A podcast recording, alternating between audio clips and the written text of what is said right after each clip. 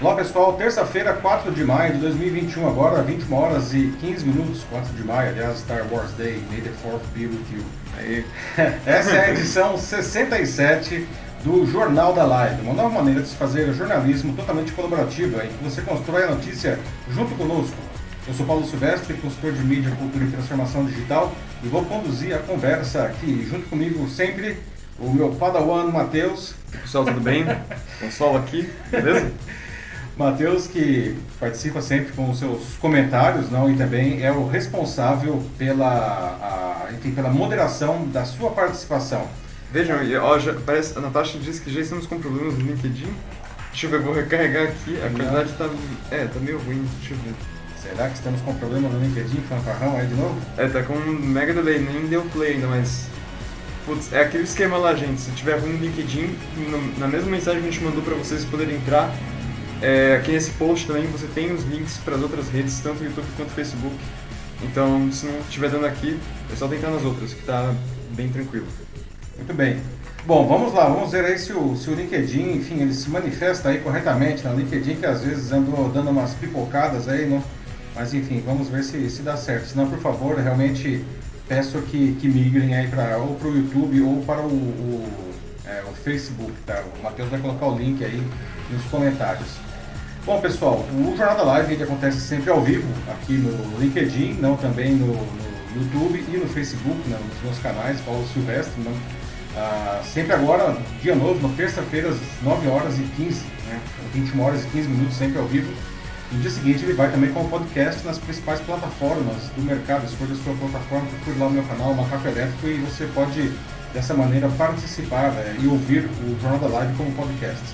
Pessoal, é, para participar, para quem não conhece, é muito simples, não basta você, enfim, é, é, a, a deixar aí a, o seu comentário aqui no, no, né, no post, né? o Matheus ele seleciona e nós vamos dando as notícias e vocês vão comentando e a gente vai conversando e construindo as notícias, certo? Muito bem, pessoal. Esses são os assuntos que nós vamos debater hoje na edição 67 do Jornal da Live. Não? A desindustrialização do Brasil aumentou na pandemia e teve na saída da Ford o seu movimento mais dramático, não? mas esse processo já vinha acontecendo há décadas. A indústria é grande geradora de divisas e de empregos de alta qualidade. Com a sua derrocada, todo mundo perde. Não? Por isso, para reverter esse quadro, empresários, governos, trabalhadores, todo mundo precisa agir. Não? Caso contrário, a gente vai voltar a ser um exportador de commodities, não? o que é muito pouco para uma nação que quer ser desenvolvida. Não? Mas afinal de contas, por que as indústrias estão fugindo do Brasil, né? enquanto o resto do mundo se industrializa mais? Né? Ah, antes de continuar só, é, dá pra ver se nossa BG lá da abertura tá tocando ainda? Que eu recebi uma mensagem aqui que tá, parece que tá saindo uma música. Ah, sim, mas aqui estamos ainda com a música de, de fundo. Daqui a pouco ela já vai sair, mas. Ah, bom, então, ó, sem problema, gente. Tá tranquilo. Tá? de quem é a culpa disso, pessoal? Né? O que a gente precisa fazer para reverter esse quadro? Ah, no nosso segundo assunto, na semana passada, né, o ministro da Economia fez mais um de seus comentários, enfim, elitistas infelizes. Na mesma reunião em que disse que a Covid-19 tinha sido criada pela China, que as vacinas chinesas eram piores que as americanas, Paulo Guedes fez uma crítica a programas de financiamento estudantil, reclamando que agora qualquer um hum, ah, entra na universidade. Ué, mas isso é ruim, né? Os programas de financiamento é, para pessoas de baixa renda estudarem são bons ou são ruins para a sociedade, para a economia. O terceiro assunto, uma animação que mostra um suposto dia de trabalho de um coelho como cobaia de uma indústria viralizou nas redes sociais recentemente e trouxe novamente à tona os testes de produtos de diferentes tipos em animais. Ah, com, só que agora com os consumidores não cada vez mais enfim, preocupados com causas ambientais, isso é importante não apenas para as cobaias, mas para os negócios. Quais as alternativas que as empresas têm para os testes? Não? E como saber se uma empresa não usa animais no desenvolvimento de seus produtos? Na sequência, vamos falar que o Facebook e Instagram ameaçam se tornar serviços pagos. Isso não é fake, é verdade, tá? Para usuários de produtos da Apple. Tudo porque a fabricante do iPhone implantou um novo mecanismo de proteção de privacidade que exige que usuários escolham se permitem que aplicativos como o Facebook rastreiem sua atividade em outros aplicativos. Isso bate de frente não, com o negócio principal do Facebook, ah, que diz que só pode manter seus serviços de graça com rastreamento. Afinal, Qual das duas empresas tem razão nesse caso? E a nossa notícia bizarra de hoje: clientes descobrem que o CEO da empresa que deu um golpe milionário no mercado era uma imagem falsa, um deepfake, um fake dando um golpe no mercado com moedas digitais, né? Chegamos a Scanet é, já. Pois é. Você acha que é virtualidade demais aí para você? Mas acredite, tá? O prejuízo é bem real. Muito bem. Pessoal, começando agora então a edição 67, eu queria fazer uma pergunta, Matheus. Como estamos aí no LinkedIn? Continua ruim? Uh, no LinkedIn, no momento, nós estamos com seis pessoas, segundo minha tela. Uhum. É, também estou tendo alguns probleminhas de mas conexão. Mas está pipocando também aí? Tá, tá com um pouco de delay, mas hoje tem Denis Castro aqui, ele parece que ainda está firme e forte, eu acho, né? E que mais? Bom, mas no resto, ó, no YouTube a gente está já com cinco pessoas. Uhum. E no Facebook a gente tem é, uma pessoa por enquanto, que deve bem. ser. Pessoal, vamos lá, vamos seguir em frente aí de novo, né? Vamos ver se o LinkedIn aí nos colabora, não? E, é, tá indo aqui. Né? Uhum. Se não, por favor, migrem aí, né? Mas vamos lá, pessoal. Vamos iniciar então a edição aí, não, com os debates da edição 67. E, bom, como eu já tinha adiantado, nós vamos começar falando sobre a saída de indústrias do Brasil, né? A desindustrialização por aqui aumentou na pandemia e teve na saída da Ford, não? Ah, no começo do ano, ser é um momento mais dramático, não? Mas esse processo já vinha acontecendo há décadas, pessoal, não é agora não, tá? Por que, isso acontece aqui enquanto o mundo vem se industrializando? A indústria ela é uma importantíssima geradora de divisas e de empregos de alta qualidade. São empregos, enfim, mais bem remunerados e com mais estabilidade que a média, por exemplo. Os profissionais também são mais qualificados da média. Por isso, com a derrocada da indústria, todo mundo perde. Né? E a culpa disso é dos empresários, do governo, enfim, da globalização, né? um pouco de tudo isso. Não dá para reverter isso, não? E sim, tá? Dá para reverter, mas todo mundo tem que participar disso daí. Ah, caso contrário, a gente vai voltar a ser um exportador de commodities, como eu falei, né, que é muito pouco para um país que, que tem a pretensão de ser desenvolvido. Né? Mas então, por que, que as indústrias estão fugindo do Brasil, né, enquanto o resto do mundo está se industrializando mais? Né? O que a gente precisa fazer para reverter esse quadro? Como é que fica a questão da educação e da formação profissional nesse cenário? Né? E o custo Brasil, o famoso custo Brasil? Né?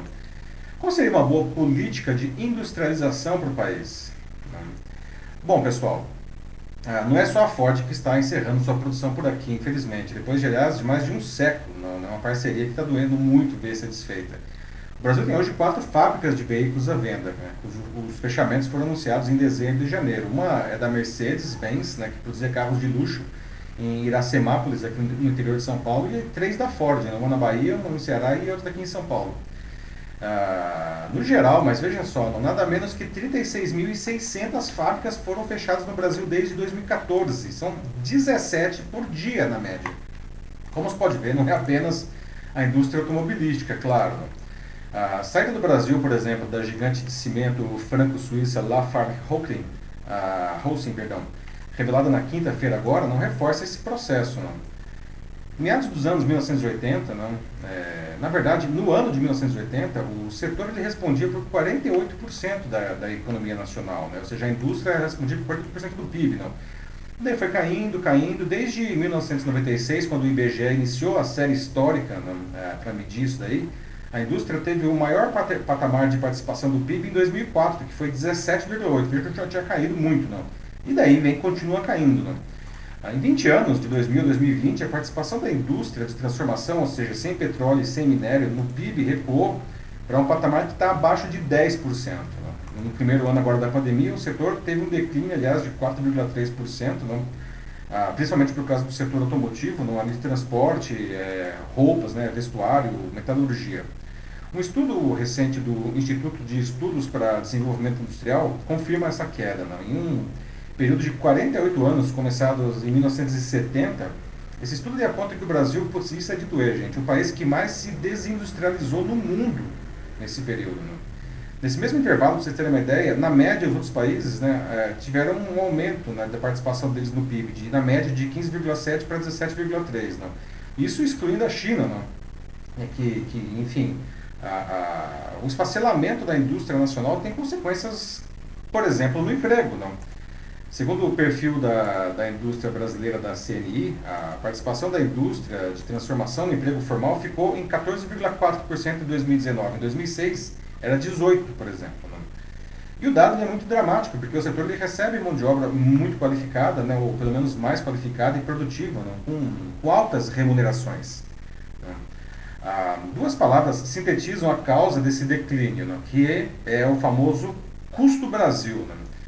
Enfim, um, um, trabalho da Secretaria Especial de Produtividade, Emprego e Competitividade não, revela que o custo Brasil hoje, se comparado à média dos países da OCDE, que o Brasil tanto quer entrar, não, é superior a 1,5 trilhão de reais por ano. O que, que, é isso? Não? Insegurança jurídica, infraestrutura ruim, alto custo do capital, muita burocracia, carga tributária bagunçada e alta, não? entre outros fatores. Tudo isso aí é custo Brasil. Né? Ah, o país criou um ambiente adverso ao empreendedorismo, especialmente as empresas capazes de gerar produtos de alto valor agregado. É urgente incorporar as novas tecnologias que vão rapidamente fazer parte do dia a dia da sociedade, interligando as pessoas às máquinas e aos serviços. Outra coisa que vale mencionar também é a piora na educação brasileira. Nossa mão de obra está cada vez, infelizmente, pior, não? o que torna o funcionário brasileiro muito menos produtivo que de outros países. Né? E isso também encarece a produção, afastando as fábricas daqui. Né? Ah, mas o empresariado também precisa colocar a sua parte. Tá? Desde que começou no Brasil, a política de substituição das importações não, ah, vem se discutindo a fragilidade do capital não, e a falta de competitividade das nossas fábricas. Não. A ideia era que, por um período relativamente curto não, limitado, a indústria ela, ela fosse protegida não, com benefícios fiscais, com enfim, com tarifas alfandegárias elevadas para evitar a importação de produtos concorrentes, não? Porque dessa maneira a indústria ia se desenvolver, ia ter musculatura, não? e assim ela, enfim, seria bom para o país. Só que no final das contas, não, o que está acontecendo? Esses mecanismos de proteção, eles, eles, não só não tinham, eles não foram limitados, eles continuaram e aliás cresceram, não? Então, indefinidamente, não? Então aí o que acontece? Longe de fortalecer a indústria, essa superprodução tem um efeito contrário, não é, salvo exceções, não a indústria ela continua descapitalizada e pouco competitiva, ou seja, o, o empresariado ele se acomodou em outras palavras, não. O que se pode acrescentar ao que tem sido dito é que, enfim, o empresário por uma atuação pessoal, né, por meio dos seus organismos de classe, não, ele deve ser responsabilizado aí, em parte pelo menos, por esse processo de desindustrialização no Brasil. Não em nome da criação de empregos, do desenvolvimento do país, ele fica o tempo inteiro pedindo favor para os governos, não, todos os governos, não, subsídio, crédito, juros com juros bons, favorecidos, não, terreno, obra de infraestrutura, estrada, ferrovia, não. Então, a gente chega numa situação, né, que se pergunta, tem jeito isso, não? E é claro que tem jeito. Tem que ter jeito, né, pessoal? Isso é importantíssimo para o Brasil. Mas, como você pode ver, todo mundo tem que colocar a sua parte aí. Né? O governo tem que colocar a sua parte, o empresário tem que colocar a sua parte.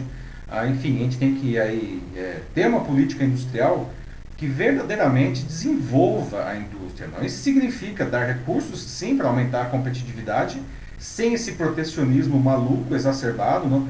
Tem que diminuir o custo do Brasil, tem que diminuir, enfim, a, a, todas essas dificuldades para empreender aqui, melhorar a formação de mão de obra, não? E os empresários, enfim, tem que soltar essas tetas do governo, não? É, porque eles já são bem grandinhos, né? Então, eu queria saber de vocês, como que, como que vocês veem isso daí, não? É, tem jeito? Você acha que o Brasil vai melhorar isso daí? A gente está ainda num momento de, de enfim, de, de, de pandemia, não? Ah, como é que fica a situação? O custo do Brasil, ele vai melhorar? O que vocês fariam se vocês pudessem, se vocês fossem um governo, se vocês fossem um grande industrial, o que vocês fariam para melhorar uh, a situação da indústria brasileira?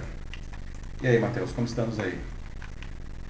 Beleza. É, bom, então aqui no LinkedIn, né, a gente tem ainda um 8, 10 bravas almas resistindo, né? Vamos ver. Pra mim tá meio mal, mas vamos lá, né? É, aqui no LinkedIn ainda não tenho uh, nenhum comentário, então vou direto pro YouTube. Ok. É, tudo bem. Então, é, alguns estão falando que o LinkedIn não tá com uma conexão muito legal, então migrando pra cá. É, começando aqui com o Denis Castro, fala boa noite, assistindo a live e montando a revista. É, como um sitcom criado por Miguel Falabella, o Brasil é um toma lá da cá. Ou seja, o que importa é o que eu faço e os demais bananas verdes, pois se forem maduras não dariam. Hum. É. Pois é. Pois é, Denis, não. É, isso é uma característica que a gente precisa mudar aqui da nossa cultura, né? É, farinha pouca, meu pirão primeiro, já que a gente usar aí, é, os ditados populares, não. Ah, infelizmente a gente vê aí empresários, ah, ah, enfim, acomodados mesmo. E de novo, não são todos, tá? Por favor. Existem empresários fazendo um excelente trabalho aqui, temos indústrias competitivas, não? mas na média nós poderíamos estar muito melhores não? se todo mundo colocasse da sua parte. Não? O governo dificulta muito, sim, precisa melhorar do lado dele, mas os empresários precisam, é, enfim, eles precisam descobrir que, enfim, a competitividade existe e é para todo mundo, né? Então vamos em frente, né? Agora, a Ana Souza Machado, aqui também no YouTube, fala que exatamente a dificuldade de pensar de forma mais ampla e a longo prazo faz com que sempre estejamos dando um passo atrás. É. Pois é, né, Ana? É, traz um ponto importante também, a questão do imediatismo. Não? Ah, gente, uma política industrial não se faz do dia para a noite. Não. E, além disso, a, a, isso daí é, é, é, um planejamento que precisa de continuidade. Nós temos um problema aqui no Brasil, aliás, não só com política industrial, mas com política de tudo, não? em que as coisas, enfim, elas... É, é, enfim, um governo vai lá, faz um plano, implanta um plano, às vezes um bom plano, muda o governo, e por ser do governo anterior, enfim, joga-se tudo aquilo por terra e começa a ser uma coisa nova, não? É, não, é muito difícil você construir um país desse jeito. Né? Nós precisamos ter um mínimo de continuidade, mesmo quando a, a troca de governo não é, inclua uma, enfim, uma troca de, de, de, partido, ou até uma troca de esquerda para direita, ou da direita para esquerda, ou para o centro, enfim. Nós precisamos de continuidade. Não, não dá para querer fazer tudo é, e achar que vai acontecer tudo de uma hora para outra. Não. Bom, agora é, voltando para o LinkedIn, né, tem aqui um comentário do Davi Pereira de Souza, que fala que o Brasil está se desindustrializando em partes, forçadamente, porque não consegue acompanhar a industrialização de outros países, que combinam tecnologia de ponta e alta produtividade. Essa última é relacionada ao nível de escolaridade e investimentos em pesquisa e desenvolvimento, que são duas áreas em que o Brasil já peca faz tempo. Muito bem colocado aí, Davi. Não? É, e é isso mesmo, não? nós precisamos de investimentos, precisamos de planejamento, como, como disse a Ana, nós precisamos de uma mão de obra mais bem formada. Não? E é uma pena ver a, que a nossa mão de obra, não, é, de novo, salvo exceções, não, ela está sofrendo. Não? Nós temos uma situação absolutamente inusitada né, e péssima aqui no Brasil, não? de ter aí 14,4 milhões de desempregados nesse momento e 6 milhões de desalentados, que são aquelas pessoas que desistiram já de procurar emprego, não? E ao mesmo tempo nós temos vários setores da economia, né? Tanto na indústria, mas principalmente em serviços, é, em que existem vagas abertas que as empresas não conseguem preencher, não, não conseguem preencher porque não existe mão de obra qualificada para, enfim, para a função esperada, não. Além disso, a competitividade da indústria não, ela se dá de diferentes maneiras, e isso inclui investimentos. Nós vamos falar aí no nosso terceiro assunto hoje de, um, é, de uma questão que depende muito de investimento, que é a questão de testes, não? No caso aí especificamente de testes de cosméticos e de é, remédios em animais, não? temos indústrias aqui no Brasil muito bem posicionadas, competitivas, fazendo o que deve ser feito, mas isso daí é investimento e planejamento. Não? Precisamos, portanto, de planejamento, de investimento, de maquinários não? A, a, e de uma mão de obra qualificada, muito bem colocada aí pelo Davi. Né? Sim. É... Ok, agora voltando aqui para o YouTube. É, mais uma vez tem o Denis Castro aqui. Ele fala que, é, que sim, estou fazendo e ajudando as pessoas a serem mais colaborativas, mas me preocupa é, na raiz, na verdade, melhor, melhorar a educação. Conversando com meu pai, ele disse: é, você tem a grande chance de zerar tudo e de ser melhor, né, do que serem melhores do que são, mas estão criando mais problemas. É, pois é, não. Ah, tem que ter vontade, né, Denis? Temos que ter vontade aí, né, para fazer acontecer. É, sem vontade não existe apoio, não existe é, é, espaço suficiente que faça a coisa ir para frente, não. É, precisamos querer fazer essa mudança aí, não. A gente não pode. É que existe uma coisa que é terrível, né? Chamada zona de conforto. Não? Todo mundo tem uma zona de conforto, né? As pessoas têm zona de conforto, profissionais têm zona de conforto, a, indústrias têm é, empresas, têm zonas de conforto. A zona de conforto é uma desgraça, na verdade, né? Porque, como o próprio nome diz, você está confortável ali. Então, se você está confortável, por que pensar em fazer uma mudança, não é mesmo? Tá tudo bem, segue o jogo, né? Só que isso daí qual que é o problema? Isso é uma armadilha, não? Porque quando você está confortável, você justamente não faz os movimentos necessários, não? E aí vem alguém e entra aí, um, é, tem um novo entrante, um competidor que é mais moderno, que faz os movimentos necessários, e agora, por conta da globalização, esse competidor pode estar em qualquer lugar do mundo. Né? Ah, e aí, quando você menos espera, você é colocado para fora do mercado. Não? E, ou então, é, enfim, você abandona um mercado menos competitivo, como é o caso do mercado brasileiro. Né? Certo. É, bom, por enquanto, é, não, mas nenhum comentário novo. E no LinkedIn realmente está muito, muito, muito ruim. ruim. Sim. É uma pena, um lamento aí do LinkedIn, mas eu, vou até fazer o seguinte, eu vou até, vamos seguir aí com o LinkedIn como está. É, depois eu vou para enfim, para quem está no LinkedIn quiser assistir, não, é, eu vou subir depois, depois de concluir o jornal, eu vou subir de novo lá a edição completa para o pessoal poder assistir, né? Mas é realmente uma lástima ver o LinkedIn fazendo esses, essas pipocadas aí. A gente até mudou um pouco o horário para 21 e 15 para ver se melhorava. Coisa mas não adianta. E o problema não é aqui, né?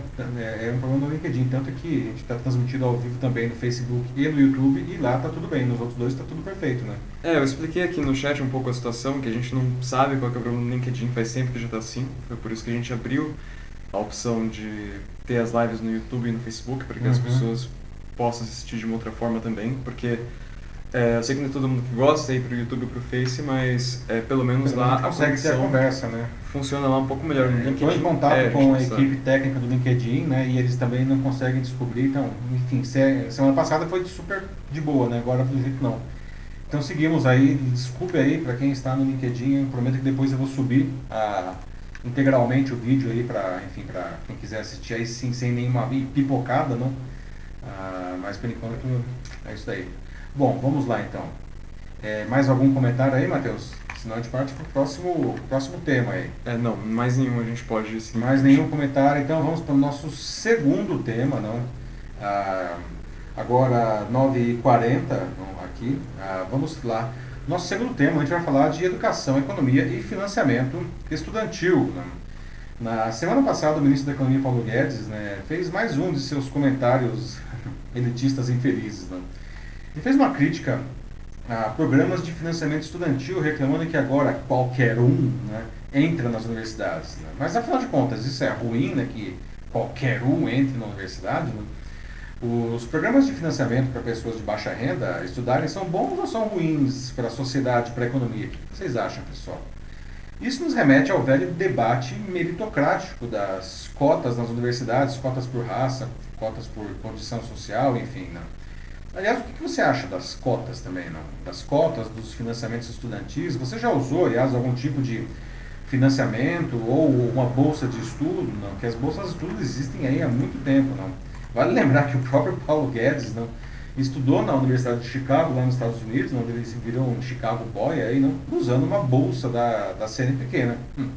Ele nem era pobre, mas não quer dizer que ele não, não fosse merecedor da bolsa, não. não existem bolsas aí não, que não é só para quem é de baixa renda, não. Mas, enfim, não deixa de ser um ingrediente aí para a gente acrescentar nesse, nesse nosso debate aí, não. A, a infame declaração do Guedes aconteceu na mesma reunião do Conselho de Saúde Suplementar, o Consul, que aconteceu na terça da semana passada, essa aí que aparece na imagem capturada da transmissão do próprio governo. A mesma em que ele mesmo disse que a Covid-19 tinha sido inventada pelos chineses e que as vacinas ah, da China eram piores que as americanas, em referência à Coronavac e à Pfizer. Né? Vale dizer que a vacina da Pfizer foi desenvolvida na Alemanha, né, em conjunto com uma empresa, né, que é a BioNTech, né, que é liderada por um casal de cientistas turcos. Né? Ah, além do ministro da Economia, participaram da reunião o ministro da Saúde, Marcelo Queiroga, no, da Casa Civil, Luiz Eduardo Ramos, o, e o da Justiça, o Anderson Torres. Né? E ainda acompanharam o debate representantes do Ministério Público Federal, e da Agência Nacional de Saúde Suplementar. Né? E por causa das declara da declaração sobre a China, aliás, o Paulo Guedes teve depois que se retratar, não, jogando aí uma conversinha mole, o somebody love. Né?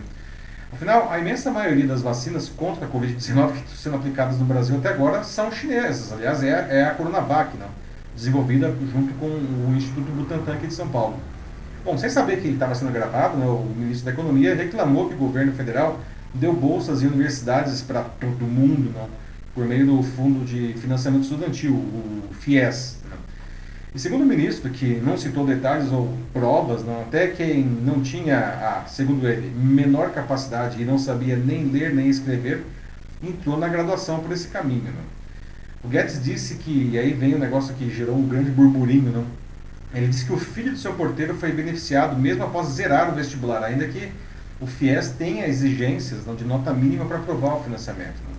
E ele disse na reunião, abre aspas, agora ele falando, o porteiro do meu prédio uma vez virou para mim e falou assim, seu Paulo, eu estou muito preocupado. O que houve? Meu filho passou na universidade privada. Ué, mas está triste por quê? Ele tirou zero na prova. Tirou zero em todas as provas. E eu recebi um negócio dizendo: parabéns, seu filho tirou. E aí tinha um espaço para preencher. Colocava zero. Seu filho tirou zero. E acaba de se endereçar à nossa escola. Estamos muito felizes. É interessante, né? O porteiro está preocupado que o filho vai para a universidade tirando zero, não que ele tirou zero. E para o Paulo Guedes, o FIES, então, é que é um desastre, não? que enriqueceu meia dúzia de empresários. E tem distorções mesmo, então não estamos dizendo que não tenha. Mas, enfim, após citar o suposto caso do filho do porteiro, não, o Guedes disse que, entre aspas, botaram todo mundo na universidade. De novo, entre aspas. Deram bolsa para quem não tinha a menor capacidade, não sabia ler escrever, botaram todo mundo, exageraram. Foi de um extremo ao outro.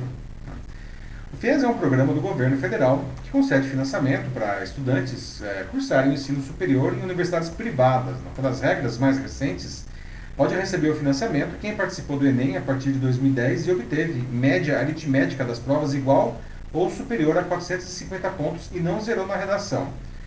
Guedes não citou quando o suposto filho do porteiro foi beneficiado. Tá? E em números, tá? O recorde de, de vagas ofertadas pelo FIES ocorreu em 2014, foram 732 mil vagas. Né? Em 2020, ano passado, foram só é, 100 mil vagas, né? bem menos, portanto. Não? O, ao criticar o Guedes, é, a, a, crítica do Guedes não, ao, ao FIES, elas foram feitas no momento em que o ministro defendia que a iniciativa privada é mais eficiente que o poder público.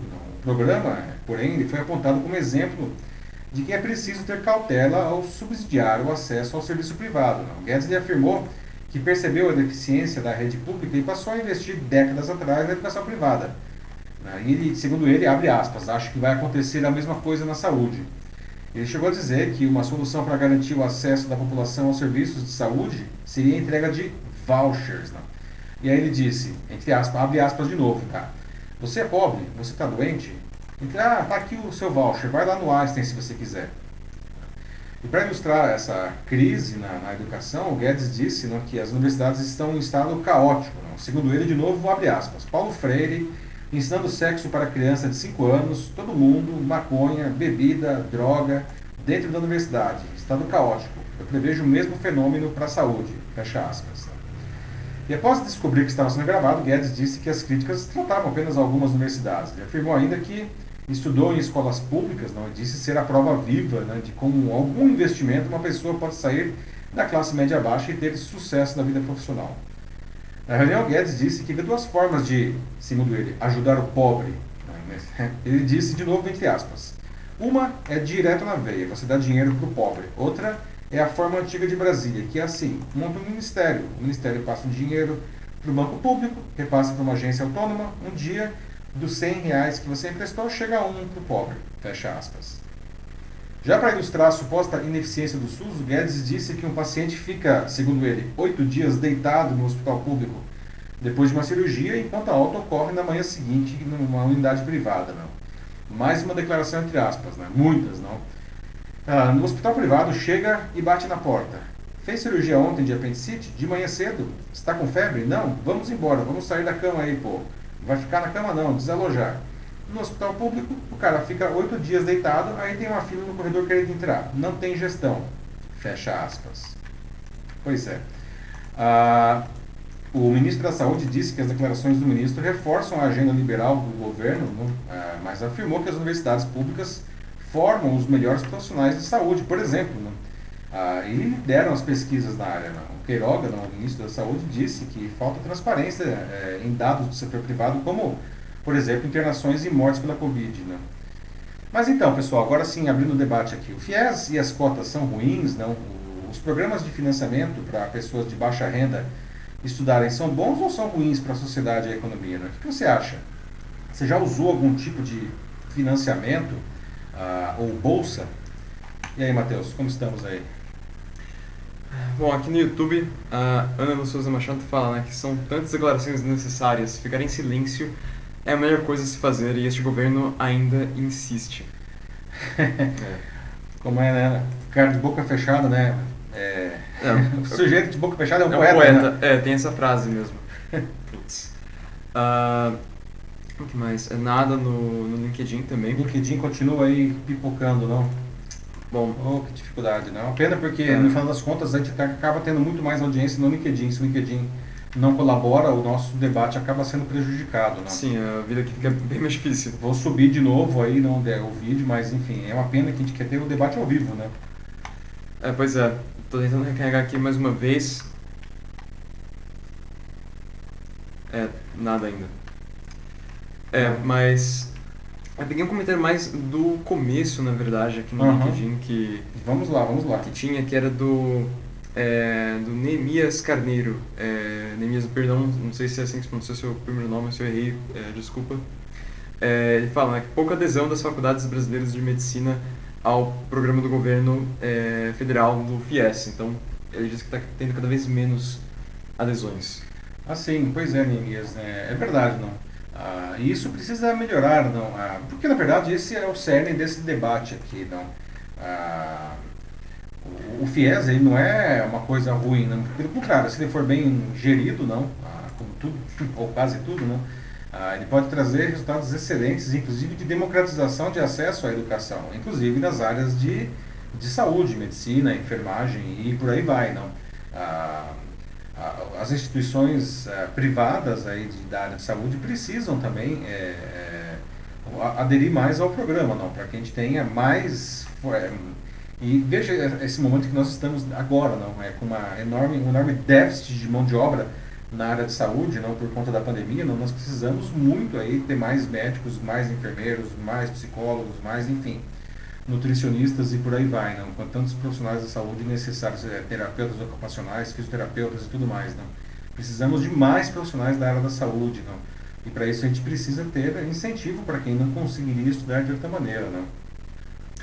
É, agora no YouTube tem um comentário aqui da Nathalie Silva. Ela fala de que a fala imprime o discurso eugenista. As cotas respeitam o princípio da igualdade material, são as chamadas discriminações positivas.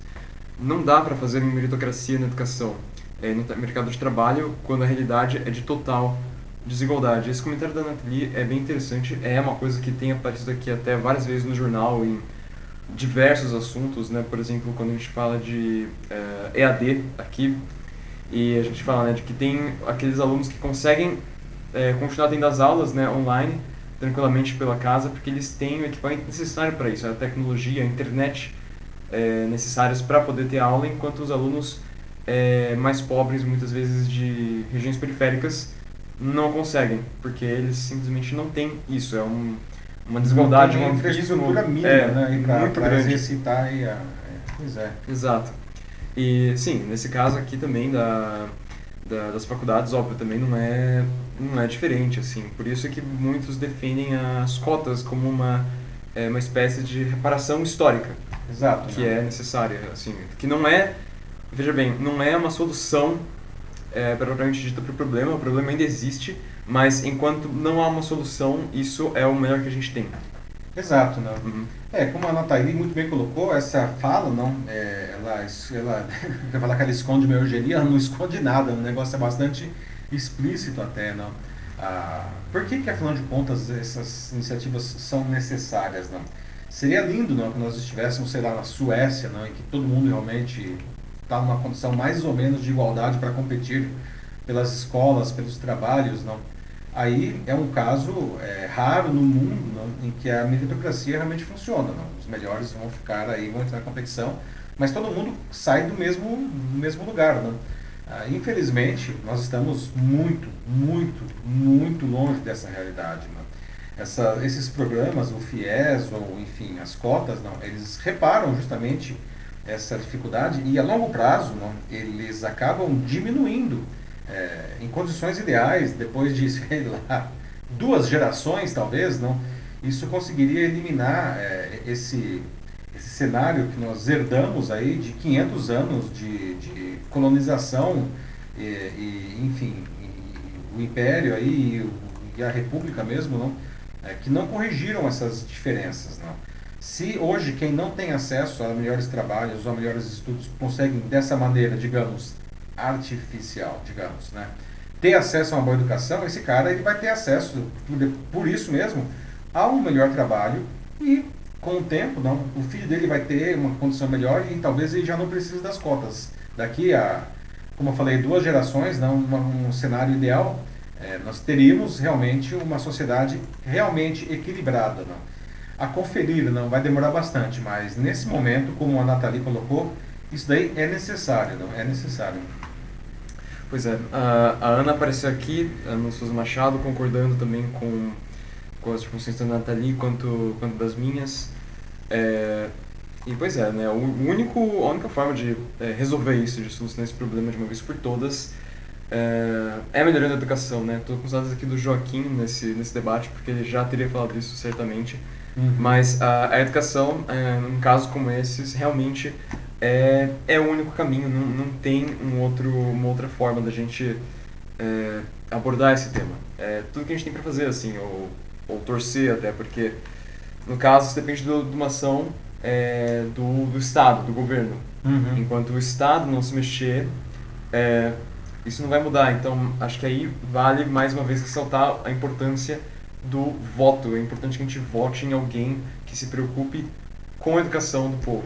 Exatamente, uhum. não. e não apenas no discurso, né? de verdade. Né? Gente, o Joaquim Desidério Neto realmente que sempre traz aí é, a questão da, da, da, educação à baila aqui no, no Jornal da Live, não? É, ele está correto. Não? A educação não resolve sozinho todos os problemas do país, mas uma boa educação, um povo bem educado, e aí digo assim, o povo tem que ser todo mundo, não pode ser só alguns. Não? É, quando eu digo bem educado no sentido amplo da palavra, essas pessoas, elas, enfim, ah, ajudam a melhorar o país, inclusive a resolver problemas que ele tem, não?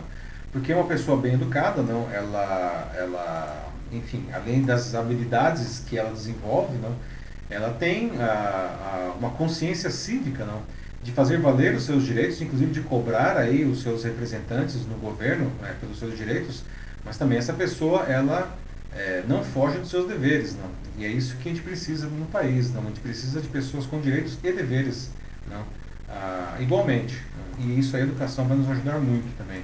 Não só direitos e deveres, mas também, como o Denis coloca aqui muito bem, humildade. Falta humildade, o carinho com o próximo, onde tudo existe um privilégio, é, que o Denis falou. Se eu não colocasse para trabalhar e pagar a faculdade e, e após, eu estaria na zona de conforto e me sentindo de vítima, é o que ele diz. É, o Denis tem uma bela história aí, não? É, e sempre compartilha aí na, aqui na rede mesmo, no LinkedIn, no YouTube, não?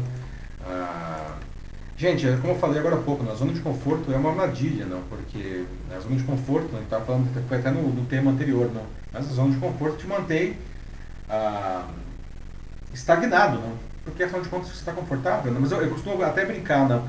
A zona de conforto de um faquir é dormir numa cama de prego. Eu particularmente acho que uma cama de prego não é uma coisa boa, mas para ele é. Agora, será que ah, se apresentasse para ele aí, tudo bem, o Fakir tem uma questão religiosa envolvida, não. Mas um colchão, ele não trocaria cama de prego por um colchão, né? É, não, não ia querer melhorar, não. Ah, não podemos ficar na zona de conforto, porque senão, a gente, quando a gente menos perceber, a gente vai estar dormindo numa cama de, de prego e achando que tudo bem. Não está tudo bem, precisamos melhorar. É, a Ana Souza Machado fala aqui, né, que ah, mas a educação seria um problema também, porque é, teria um povo que, que pensa, né? Ah, e, infelizmente é. nisso. E é, acho que esse primeiro ponto aqui da Ana, é, eu posso ter entendido errado, mas acho que ela se refere que sempre vai ter um, uma parcela da população que mesmo numa situação um pouco mais ideal que a nossa, que ele vai estar tá sempre assim, tipo, vai ter sempre um pouco mais. Uhum. Sempre vai ter um pouco mais do que, do que a maioria, justamente por conta do, de privilégios é, ou, ou dinheiro, coisas é, assim. É, igualdade é. total não existe em nenhum país, nunca existiu e eu acho que nunca existirá. Né? O que a gente pode ter é talvez um pouco menos de desnível. Né? Mas aí tem uhum. outro ponto que a Ana coloca que é importante. Né? Infelizmente temos políticos que não têm interesse nisso. É. Que é justamente, não é, é da mesma forma que eu falei agora há pouco, não ah, um povo bem educado que consegue fazer valer os seus direitos e, cumpre os seus deveres, não, ele trabalha ativamente para uma sociedade melhor, não, ele também cobra. É, ele, bom, primeiro que ele escolhe melhor os seus representantes, e uma vez escolhidos, ele cobra desses representantes, não. Só que, enfim, infelizmente, não, a gente tem aqui um histórico não muito positivo, não, ah, de políticos que no Brasil preferem justamente que a população seja menos informada, menos educada, para eles poderem, enfim, deitar e rolar sem que ninguém lhes encha o saco, né? Que é bem isso que a Ana colocou. Exato. Uh, a gente pode seguir para o próximo. Vamos seguir para o próximo assunto, então, pessoal, vamos lá. Uh, vamos debater agora um tema que não é novo, infelizmente, tá? mas voltou aos holofotes graças à publicação de uma perturbadora animação nas redes sociais. Não? Ela mostra um suposto dia de trabalho de um coelho chamado Ralph, né? como cobaia de uma indústria, passando por diversos testes que o machucam profundamente, podendo até matá-lo. O vídeo viralizou nas redes, não? É, o vídeo chama Save Ralph, depois se vocês quiserem procurar aí no, no YouTube, no, enfim. Sim, no YouTube é. está com mais de 11 milhões de visualizações. Pois é, não? Uhum. bastante coisa. Não?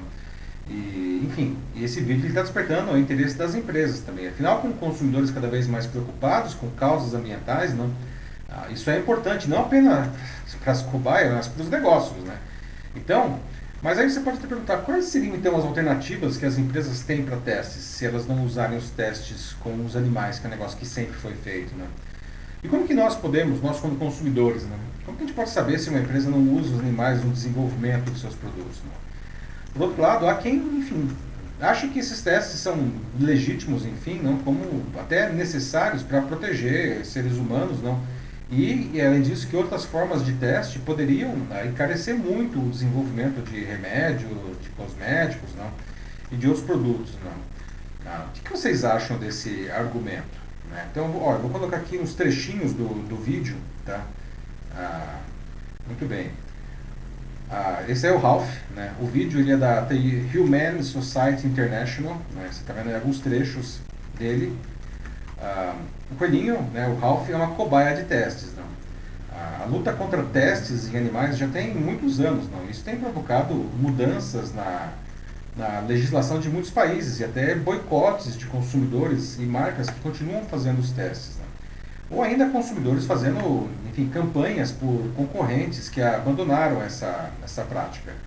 E em tempos de redes sociais com consumidores cada vez mais informados, conectados entre si e exigindo transparência das empresas, isso não é pouca coisa. Né? Na verdade, os fabricantes dos produtos ou institutos de testes podem sofrer grandes perdas ou até serem colocadas para fora do mercado. Né? Vocês lembram do Instituto Royal aqui no Brasil mesmo, né, que teve seus testes com cães de raça Beagle para a indústria farmacêutica exibidos é, em 2013, né, por ONGs de, de proteção ambiental, né? Ou seja, ficar alheio ao tema pode trazer muitos prejuízos. Né? Além de, de proteger os animais, não fazer teste em animais pode ser é, bom para, para os negócios. Né? Um número crescente de países vem banindo os testes em animais é, para cosméticos, por exemplo. Né? Ah, entre os que já têm legislação assim estão Israel, Índia né, e membros da, da União Europeia. Né? Com exceção das empresas que declaram publicamente a sua política de não crueldade, muitas não expõem seu posicionamento sobre o assunto, não, o que, enfim, dificulta a busca pelas marcas que são ecologicamente sustentáveis, digamos assim. Existem duas maneiras de você descobrir se um produto foi testado em animais. Né? O primeiro deles é ligando para o telefone, né, que tem normalmente que as empresas colocam lá o saque, não e perguntar, não? E algumas, enfim, vão dizer, não? A maioria delas, inclusive, tem esse telefone na própria embalagem, não? O segundo método, talvez até mais eficiente, é checando a, a relação das empresas chamadas cruelty free, ou seja, sem crueldade, não? Que é disponibilizada por algumas organizações não governamentais. Uma, e aí você usa, procure usar uma fonte confiável, como a PEA, né, que é o Projeto Esperança Animal, que indica quais empresas nacionais não promovem testes de animais, ou a PETA, que é People for the Ethical Treatment of Animals, né, que disponibiliza as listas atualizadas de multinacionais que testam seus produtos em bichos, né, ah, bem como os que são uh, cruelty free. Né. Existem também algumas opções, ainda, ainda que raras, não, de, de cosméticos que são veganos, não, ah, que não só não são experimentados em bichos, como também são livres de matéria-prima de origem animal. Não. Mas como que uma empresa pode testar seus produtos, então, eh, se não forem animais? Não? A resposta é tecnologia e investimentos, o aliás, nos remete ao nosso primeiro debate aí, não? A primeira etapa é o que a gente chama de in silico, sílico de silício mesmo, que consiste na simulação via computador, não? software ele imita é, a biologia humana não? e aí ele analisa a estrutura química dos ingredientes, a interação dos ingredientes do que está sendo testado não? com o, esse organismo simulado, não? Ah, com base em semelhanças com substâncias que já são conhecidas. Não? E aí ele consegue já ter, descobrir vários perigos mais evidentes. Não? Uma vez feita essa análise, não? É, passa-se a ensaios biológicos. E aí que é interessante, não? porque eles avaliam o comportamento do produto aplicado no tecido vivo né, como uma pele ou como uma córnea, como quando vocês viram aí no Ralph, não. Só que, olha só, essa pele e essa córnea, ela é gerada em laboratório, né, como essa daqui tá, vocês podem ver aí na foto. Né. Nessa etapa, é, aí pode ser verificado tanto os efeitos positivos do cosmético, né, do, do, do remédio, quanto os negativos também. As células elas podem, por exemplo, ser isoladas né, para cultura in vitro a partir de sangue, de, de fluidos corporais e até de peles de doadores, não, que são submetidos a um processo cirúrgico, as pessoas doaram. Né? E aí elas são cultivadas não, num ambiente é, ideal, não recebe as substâncias necessárias e ela, ela cresce, ela se multiplica. Não? Ah, e aí o que acontece? Não? Ah, eles podem, é, eles têm uma pele não, bastante viável, é interessante que eles conseguem reproduzir até as duas camadas da, do tecido que forma a pele, a epiderme, que é a mais externa, e a derme, que é a, mais interna. Não? Para fazer uma pele completa, para vocês terem uma ideia, não são é, duas camadas, com as duas camadas, não, é, né, são precisos 15 dias de cultura. Não? Em testes de segurança, os cientistas analisam, por exemplo, se a nova substância, né, se ela tá, o que está sendo testado, ela, ela, enfim, ela pode matar a célula, se ela pode enfim, tornar causar algum dano à pele, não, no caso aí deve ser uma pele ou a córnea, não, é, com a presença de luz solar, causar é, câncer a longo prazo, não, dá para você ver isso aí, não. E aí, com as informações geradas por esses testes, tanto o in silico quanto os biológicos, não, os cientistas eles conseguem é, calcular a quantidade de ingredientes que é seguro para o uso, e aí, considerando já o público consumidor. Né. E aí, finalmente, não, na última etapa, que ela já existia mesmo no caso dos testes com animais, não, é feita um, uma avaliação com, com, ser uma, com pessoas que são voluntárias, elas recebem aí para fazer esse teste. Não. Então existem alternativas, como vocês podem ver aí, aos testes aos animais. Não. Alguém tinha visto já esse vídeo aí do Save Ralph? Não? É, o que vocês acham, gente, é, enfim, desse movimento para que as empresas não façam testes em animais. Vocês acham que isso daí é, é legítimo ou que isso pode encarecer o processo? Enfim, o que vocês acham disso daí, não? Por que, que todas as empresas, então, se tem essa tecnologia, por que todas as empresas não adotam logo isso daí? É uma pergunta que a gente pode colocar também, não? Bom, vamos lá, né? Dessa vez vou abrir com um comentário no Facebook, depois Olha de bastante só, tempo. Muito bom. Uhum. É, o comentário é da Thaís Cruz. Ela disse que essa campanha do Coelho Ralph sensibilizou muito ela, porque ela confessa que ela fica pensando se seria eficaz é, boicotar empresas que testem animais, como na indústria de cosméticos, uhum. mas continuar financiando a indústria de carne. É, ela fala que sabe que ambos são responsáveis por maus tratos aos animais. Então ela pergunta: será que não seria hipocrisia não querer comprar marcas que testem animais, mas no caso das pessoas que comem carne, continuar financiando a agropecuária?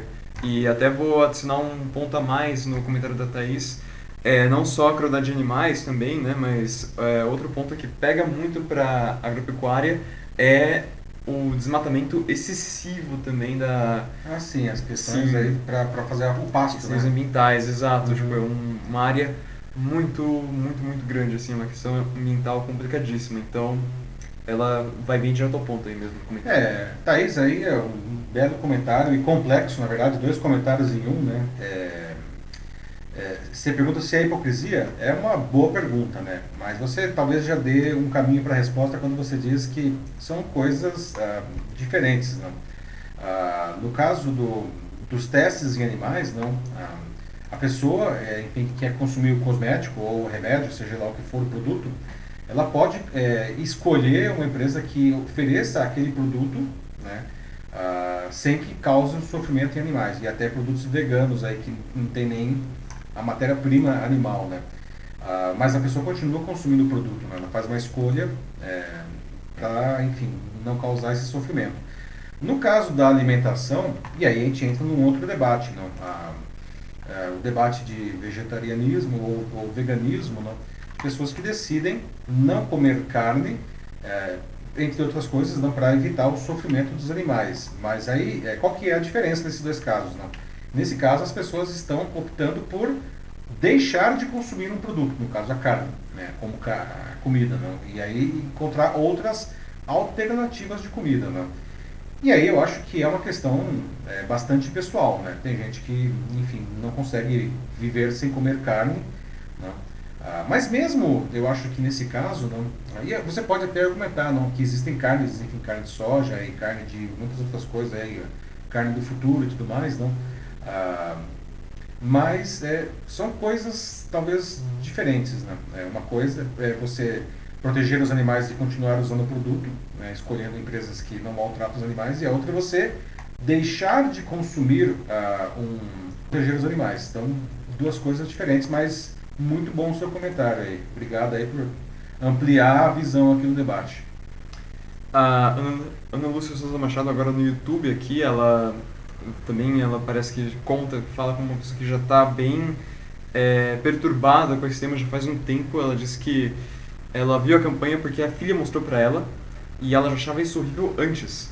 É, dizia até que ela chegou a mudar toda a linha de maquiagem dela assim no, no passado por conta por conta disso assim ele colocou somente marcas que, que não fazem testes em animais é, e, enfim, vem da campanha agora né, do, do Save Ralph, ela disse que só ficou ainda mais é, impactada. E uma outra dica que ela dá também para é, marcas que não testem animais, uma forma de identificar isso também, na embalagem, é, alguns produtos eles têm a foto de um coelho. Os ah, levam foto de um coelho também são cruelty free, não testem animais. Que legal, boa dica. Eu confesso que eu não sabia disso daí, Ana. Legal, boa, boa dica aí. Que legal que você já tem essa percepção, não é de hoje, não. Ah, o vídeo do Save Ralph, não, ele, muitos adultos, inclusive, estão vendo esse vídeo não, trazido é, pelos seus filhos, não, os adolescentes principalmente. Não, é. não, e aqui em casa mesmo foi assim. Né? Ah, o vídeo ele é muito chocante, não, mas ele é feito para chocar. A proposta é essa para que as pessoas, enfim, pensem, não, porque às vezes quando você não vê aquilo, não, você sabe, ah, nossa, eu sei que é em animais, mas enfim, eu não estou vendo, então é, Nesse caso, o negócio é feito para que as pessoas, enfim, vejam, né, uma, é uma animação, inclusive, não para tornar, porque talvez se fosse filmar o animal seria ainda mais é, doloroso, não, de se ver, mas a animação já é bem, bem difícil, assim, né, de, de descer. A animação é bem visceral, assim, ela é claramente feita para chocar. Eu fiquei sabendo, né, através da, da minha irmã, eu assisti junto com ela e foi foi difícil de engolir mesmo, né? pra dizer o mínimo, porque uh, você vê ele né, na casa dele, ele trabalha e depois ele é pego e acontece aquilo que a gente até chegou a passar aqui, né? O momento é, mais pesado. Aí, né? Uhum. E depois ele fala, né? Todo quebrado, assim, com os dois olhos roxos, fala, ah, obrigado por, por me dar um trabalho, assim, tipo, agradeço. É... Ai, nossa, assim, é, é, é, é de cortar o coração. Muito, é muito ruim. É, acho que vale procurar. Não dá pra gente colocar aqui o vídeo, tem uns 5 minutos, nem é tão grande. Vale dar uma pesquisada aí. Não? Aliás, acho que tem, tem a versão dublada, né? Em português. Ah, acho que é o Rodrigo acho Santoro, eu acho. Né? Sério? É Rodrigo Santoro, acho que dubla o Ralph, se não me engano. Uh, nossa. é, olha, agora um outro comentário aqui que eu tenho, é, também no YouTube, é do Denis Castro. Ele fala assim... Lembrando que o silício está em falta no mercado, em que placas, etc., estão com dificuldade de fabricar e infelizmente os animais vão ficar ainda em primeira mão. Então, é, o Denis coloca um ponto complicado aí mesmo. É. Uhum. Mas é um investimento, né, Denis? A gente está mesmo com uma crise de chips aí, né? É, por conta até da. Porque, enfim, a pandemia quebrou completamente a cadeia de produção, o supply chain aí, né? Então a gente vê pessoas aí reclamando que não conseguem comprar o seu PS5 porque, enfim, porque não tem chip para a Sony fazer o PS5, ou não estão conseguindo comprar os seus iPhones ou os seus celulares da Samsung porque falta chip também, não. Até carros estão deixando, a indústria automobilística está deixando de produzir alguns veículos, porque hoje os veículos têm uma parte eletrônica embarcada forte e não tem chip para eles também, não. É, mas vai arrumar isso daí uma hora, né?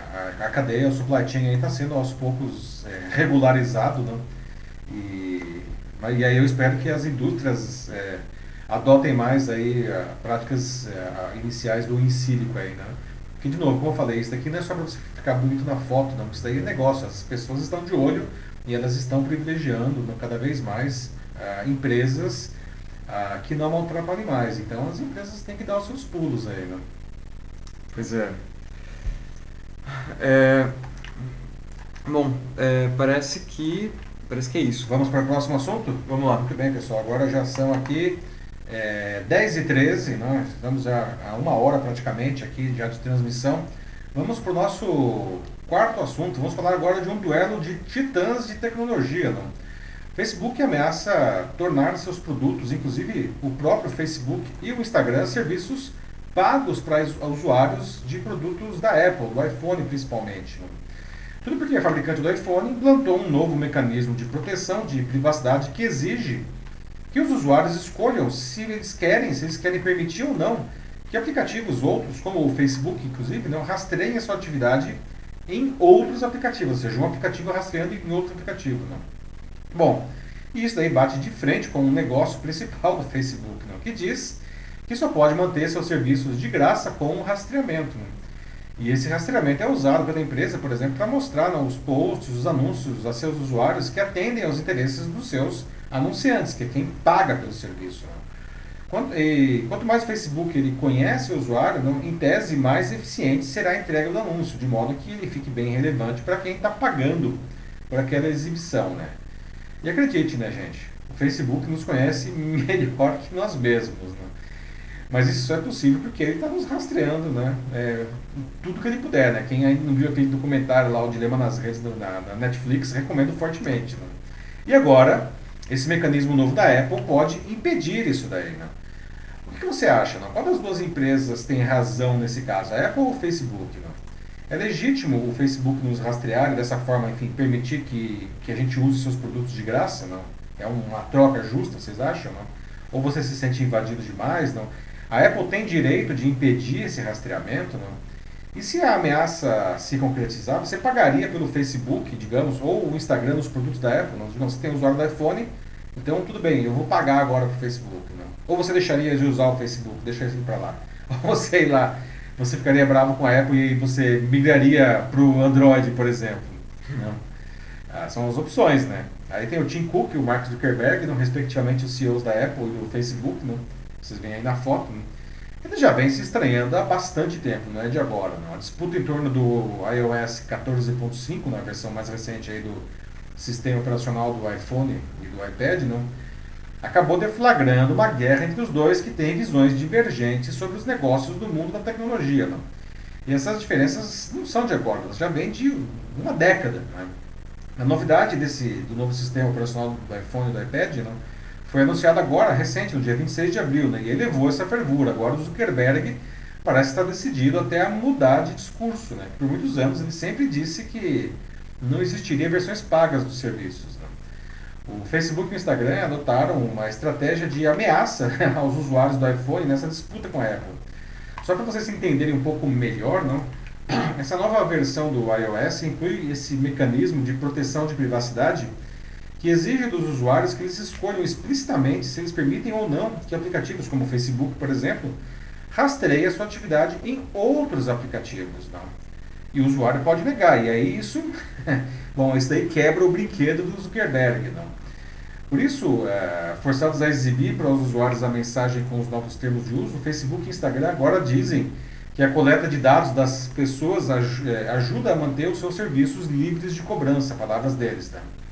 Nas mensagens, aí que vocês podem ver na tela, inclusive, não, os aplicativos eles tentam destacar os principais motivos pelos quais é importante manter o rastreamento dos usuários. Além de manter o serviço livre de cobranças, não.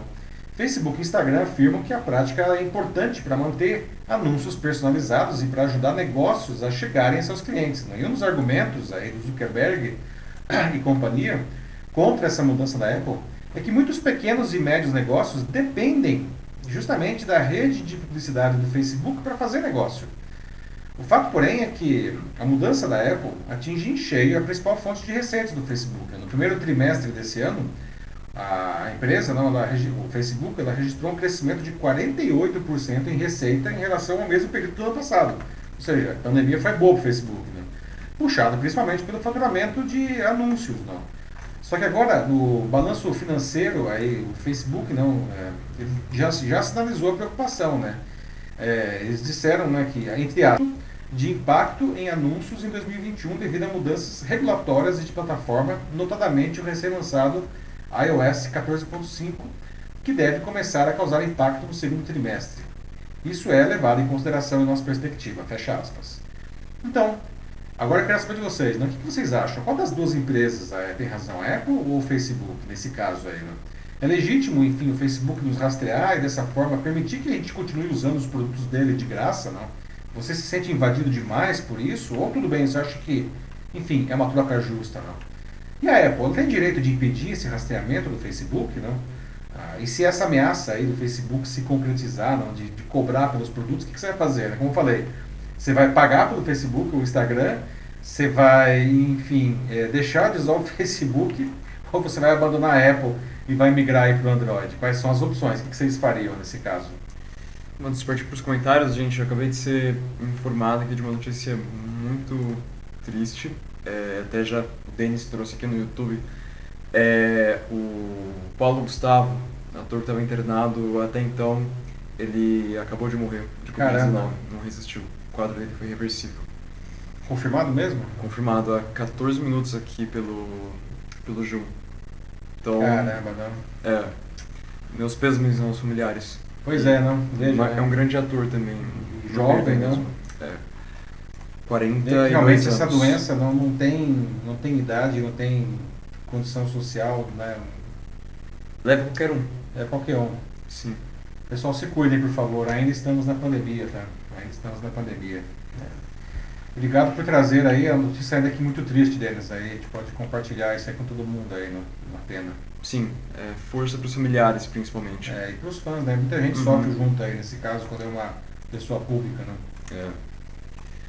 é, é bom, é, sobre, o, sobre o tema aqui que a gente estava discutindo antes, é, começando, né? A Ana Lúcia Souza Machado, ela fala que a briga vai ser boa, Briga de cachorro grande, né, Ana? É, Briga e ela inclusive diz que é a favor do Face cobrar da Apple. Fogo no parquinho.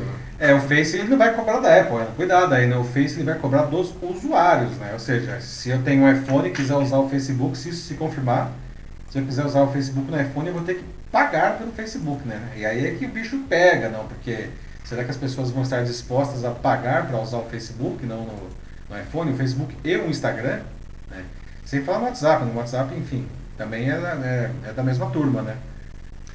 Bom, é, continuando aqui, tem o, o Leo Dracon aqui no YouTube também. Ele disse que, é, bom, eu já não uso o Facebook mesmo, então tranquilo. então que se lasca. o Léo aí tá mais tranquilo, esse problema não lhe pertence realmente. Não. A Ana Lúcia Machado também, ela simpatiza aí com, com o Léo Dracon. O Denis Castro fala aqui de que o. Ah, sim, ele. Perdão, aqui eu reli o comentário dele do, do Paulo Gustavo. Uhum. É, ah, bom, depois o Léo Draco volta aqui e ele fala que essa propaganda aí do reptiliano Zucker, Zuckerberg, né, que faz Nossa. essa piada que ele é meio. Dizem que é um reptiliano, né? É fogo de palha. ai, ai. É, pois é. Quem que falou? Foi o Denis? Não, esse foi o Léo Draco, que ah, falou ah, sobre o reptiliano é. Zucker. Pois é, Só. né? É, é, ele parece uma mesa de pôquer isso daí, né, Léo? Então, ele tá pagando pra ver, não? Tá pagando pra ver. Vamos ver aí. É, não. Vamos ver quais são as cartas aí que cada um tem nas mãos, né? Vocês já viram os vídeos dele, assim, no... é, sendo julgado lá na, na, na corte dos Estados Unidos? Não. Não, a reação dele, assim, tipo, como ele fala tudo assim, ele é tão seco em tudo que ele diz, como ele olha, assim, é tudo... Yes. Não, não. É, mas é a característica dele. né? Isso Ah, mas é, até é engraçado. foi apresentado de maneira até uma cer- de certa forma é, sarcástica ou exagerada um pouco no, no filme lá, A Rede Social. Que, aliás, é um belíssimo filme também, recomendo fortemente assistirem a Rede Social, aí, que conta a história justamente aí os primeiros anos do Facebook. Né? A Ana Souza Machado diz de que tá certo, né? Bora cobrar de quem não tem Apple, é de quem tem Apple, na verdade. Então, é, ela é bem anti-Apple pelo jeito já, acho que já ficou bem, bem claro aqui. E o Denis fala assim, né? Ah, é, o TikTok deve estar sorrindo de camarote com isso aí, né? Muita gente é que tá, né? Pois é, Denis. É, a questão é saber, é bom, o Facebook já está ameaçando aí o TikTok, não. A questão é saber como que isso vai impactar o TikTok também, não? Porque esse bloqueio aí de, de rastreamento vai ser para todo mundo, né? O Facebook ele está sapateando porque, enfim, é, ele vive disso daí mais do que talvez os outros, não. Ah, mas é, é, é uma é um movimento graúdo realmente que a Apple está colocando aí, né? Vai bagunçar o coreto de muita gente. A conferir, a conferir. Né? É, bom, gente, é... que mais? Ah, o o Draco continua zoando aqui, fala, né, a rede social 2, Severin's Revenge, a rede social 3, sei lá, a China tá aí. ai, ai.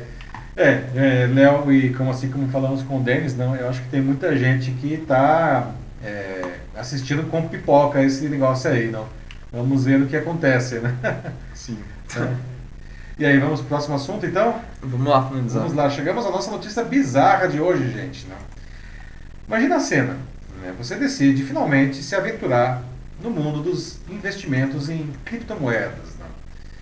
Tipo Bitcoin. Não? Você encontra aí uma corretora que parece bacana nas redes sociais, não investe o seu dinheiro nela. Não? Um dia você acorda e descobre que a empresa sumiu. Seu dinheiro, que já era digital, agora virou virtual mesmo, né? ou seja, você foi vítima de um golpe, né? E o golpe de virtual não tem nada, ele é bem real, né?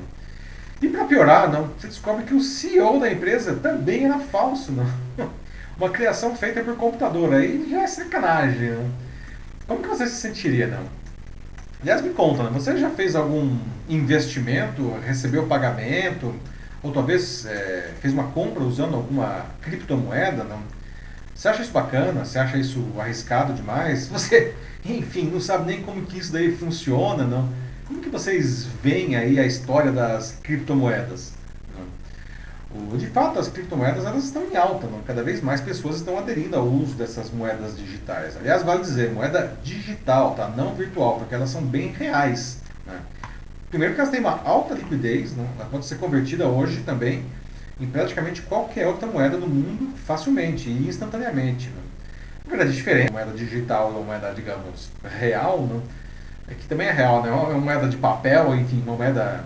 É que, enfim, é, as digitais elas não são garantidas pelo Banco Central de nenhum país, não? e isso faz toda a diferença, até mesmo para se proteger de golpes. Não? Ah, e quando se trata de dinheiro, não, todo cuidado é pouco para não cair em golpes. Não? Os usuários que apostaram na empresa D-Trade Fund, a DTF, talvez eles não tenham tomado todos esses cuidados. Não? A empresa sumiu do mapa e, como eu já disse, nem o seu CEO, que é o Mark Jensen, que é esse que vocês veem na foto, nem ele era de verdade. Não? O empresário, veja só que coisa interessante, ele aparecia em diversos vídeos né, divulgados pela organização né, para ganhar a confiança do público. Né? Mas o Jensen, né, ele não passava de um robô. Né? Talvez uma imagem criada por inteligência artificial, ou o que é mais provável, pelo deepfake, que é um negócio que está na moda também. Né?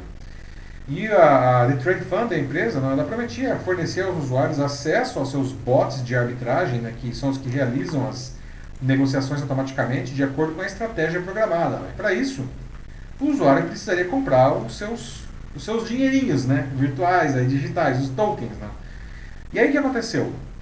Quando a empresa estava com 1.438 Ethers, Ether é uma moeda digital também, tipo uma criptomoeda tipo Bitcoin, não, que vale muito, não. Ah, eles tinham na carteira deles 1.438 Ethers, né? Eles sumiram do mapa. Né? Isso daí foi agora em dezembro, não. Só você ter uma ideia do tamanho do rombo, não? pela cotação atual do Ether, não, em reais, esses parece que 1.438 fosse pouca coisa, não. As 1.438 Ethers hoje eh, seria equivalente a quase 18 milhões de reais. Né? E o golpe se destacou pela engenhosidade, não. Os criminosos, inclusive, registraram o negócio na, na Companies House, né, que é o órgão de registro de empresas do Reino Unido, e fizeram várias aparições na imprensa, não? sempre com um CEO falso. Né? Os caras ainda eram ousados, não? o cara não existia, gente. O cara dava entrevista e tudo mais. não até que um dia um usuário no Twitter achou que tinha alguma coisa estranha nessa história. Não? E aí ele questionou a empresa, porque ele Sempre começou. Um é, ele começou a notar que o áudio da, dos vídeos né, que aparecia o CEO, não, ele estava sempre atrasado em relação à imagem, né, aquele famoso né, aquele desalinhamento. Não. E ele notou também que, que é, tinham falhas no rosto do cara, davam uns, uns bugs no rosto do sujeito. Não. E aí ele jogou isso na rede, questionando, e aí no dia seguinte a empresa sumiu. sumiu, levou todo o dinheiro embora, não. E o, e o, o Jensen também desapareceu como né, nunca existiu. E aí, é, enfim, especialistas em inteligência artificial, eles explicam que o tal CEO não, dificilmente tenha sido criado 100% por inteligência artificial, não, é, é, porque aí seria assim um personagem sintetizado em tempo real, né? porque tem só cinco empresas no mundo que são capazes é, de fazer isso, né? que a tecnologia é extremamente sofisticada. Mas, por outro lado, não, o deepfake, né, é uma, que é uma tecnologia um pouco mais popular já, não, é, é, é o que deve ter acontecido. Não? O deepfake, para quem não conhece, não, é uma tecnologia que ele mapeia o rosto de uma pessoa e, e de outra pessoa, criam pontos em comum, e aí uma das pessoas grava um vídeo falando e se mexendo, não, e o sistema automaticamente troca a cara daquela pessoa pela cara uh, da outra pessoa, ou seja, é como se a outra pessoa estivesse se mexendo e falando uh, o que outra pessoa fez, não? E essa tecnologia está cada vez mais popular, não exige nem tanta capacidade de processamento, elas não tanta quanto do outro, da outra possibilidade, não. E ela vem sendo muito usada em vídeos de comédia. Aqui no Brasil, se você colocar deepfake aí no YouTube, você vai morrer de rir com muitas coisas que você vai encontrar, não. Mas tem até, eles usam até para criar alguns vídeos comprometedores de personalidades, não fazer os caras, enfim, aparecerem pelados ou fazendo coisas que, enfim. É, o deepfake é. acaba sendo uma faca de dois gumes mesmo. É, não. Uhum. E, e aliás, políticos, em época de campanha eleitoral, né, a gente já tem visto é, é, políticos não é, sendo vítimas de deepfake, não para fazer um político falando mal do de outro opositor ou, ou contradizendo as coisas que ele diz, né? Tudo fake, né? mas é justamente para criar é, é, a fake news levada a um, a um novo nível, não? Então, aí, bom, mas voltando à história dos nossos amigos da, da, da, do Trade Fund aí, né? Muita sacanagem isso aí, né? Nem o CEO da empresa era verdade, não. O que, que vocês acham? Já, como que vocês se sentiriam, não? E como que é, gente, aí? Alguém aqui já resolveu fazer alguma coisa com criptomoedas? Como que é esse mundo aí para vocês? E aí, Matheus, tem algum comentário aí? Sim, sim, temos aqui no, no YouTube alguns comentários. É, vamos lá, né? O, começa, né, tipo, quando você está introduzindo, né, fala das criptomoedas bastante, algumas pessoas falam aqui seus pensamentos em relação a, a isso, né? Como a Ana Souza Machado, que ela disse que é, bem desconfiada disso, como boa mineira, então não confia ainda não. É, enquanto o... Essa moedinha aí né, é, né, desconfiada, né, essa moedinha aí. Mas, enquanto isso, do outro lado aqui, da moeda, o trocadilho infame, tem o Léo Dracon que fala que acha que as criptomoedas são o futuro, mas tem que haver um rastreamento, sim. Aí que tá, né, Léo? Uma das características mais emblemáticas das criptomoedas, das criptomoedas é que não existe rastreamento, né? Teria que inventar algo. Mas é, é que tá, elas nasceram conceitualmente com, é, com essa premissa, não? Usando blockchain, inclusive, não? Que é, que é a tecnologia por trás de todas as criptomoedas, não? Elas são virtualmente irrastreáveis, não? É, o que aliás é por isso que o crime organizado adora usar criptomoeda, não? Fazem as suas transações de criptomoedas porque não tem como seguir o dinheiro, né? Como dizem, não, é, não dá para ser o garganta profunda não, lá no, Uhum. É. Todos os homens do presidente sigam o dinheiro. Não tem como seguir o dinheiro nesse caso. Não tem. Então, é, concordo com você, seria ótimo se desse para seguir o dinheiro, mas é, do jeito que as coisas estão organizadas hoje, não existe. Né? Teria que ter algum aparato regulador não disponível no momento. Não. Ah, o blockchain ele garante aí a, essa irrastreabilidade. ah, e sobre o deepfake agora, né, o, é, o Dracon fala que ah, isso aí né, é algo bem fácil. Ele fala, tipo, ah, os, os caras devem ter treinado como deepfake por quê? Pelo menos um mês, assim, né? Tipo, eu, é, eu não sei. Uh, nunca mexi com deepfake, então não poderia afirmar com certeza, mas assim, é uma coisa que está se espelhando cada vez mais a ponto de né, até ser meme, então uhum. é, não deve ser um negócio muito difícil mesmo de fazer, mas... Tem softwares é... gratuitos, não? Sim. Você baixa aí de graça, é claro que tem softwares pagos que são melhores, mas você já consegue brincar com software de graça. Uhum. É, o mais impressionante de toda essa história, como ele até fala, né, tipo, ele repete aqui duas vezes, um ano, cara, um ano, né, um ano os caras enganando todo mundo, assim, com, é, com isso, assim, só e só isso não continuou porque é um, um aleatório no Twitter que conseguiu perceber. e assim, ah, olha só, tem uma falha aqui. E aí os caras sumiram assim, tipo, tão rápido quanto, des, quanto desapareceram. É, antes né? que alguém venha bater na nossa porta, vamos subir de uma vez aí com esse negócio, né? Nossa, sim. É, mas é, é, realmente, não é incrível como que os caras aí, a, a bandidagem, não, cada vez mais criativa aí, não. É, nossa. É, sobre os memes também fala cidades do Trump cantando Bakamitai. Bakamitai é uma música que é um meme por aí, pra quem não conhece, gente. Mas coloca é, aí, tem, tem coloca aí no YouTube, vocês vão achar o Trump fazendo coisas incríveis, né? não só o Trump, todo mundo que se imaginar quase. É verdade. Uhum. Né? É, é muito divertido, assim, tirando o problema não, que isso pode causar, mas assim, quando usado de uma maneira é, é, boa, não dá pra gente dar muitas risadas aí com o deepfake, não o Denis fala, né, que agora temos dick vigaristas é, digitais, agora é descobrir quem que é o Mudley. É, pra quem é, é, é o Deep Vigarista aí, ó. que piada ruim, né? Não sei quem é o Mutley aí, o, o Denis, boa. Os Deep Vigaristas estão aí se multiplicando digitalmente, não? É, o Ladraco fala assim que, ah, que pra ficar com essa precisão é no mínimo um ano de treinamento da inteligência artificial é, para ter a precisão que os caras tiveram então para fazer o que eles fizeram. É. É, não, eu não, não sabia mesmo. Assim, planejamento, não planejamento é, é a arma do negócio aí. É, não, quando eu falei assim, tipo, que eu acho que mais fácil, assim, eu só especulei mesmo. Sim, assim. sim. Uhum. Muito é, bem.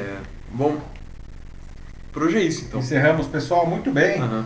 É, novamente, né, eu lamento aí pelo problema com o LinkedIn, né, isso acaba sempre, enfim, tirando muita gente do debate, que a maior parte acontece lá, não, mas eu vou manter esse, esse vídeo aí, pelo menos por enquanto, ah, com, lá no LinkedIn. Vou subir de novo agora a versão integral sem, sem pipocar lá para quem quiser assistir na plataforma. Mas muito obrigado a todo mundo que participou, aos valentes que tentaram aí no LinkedIn e aos colegas aí também nas outras plataformas, não?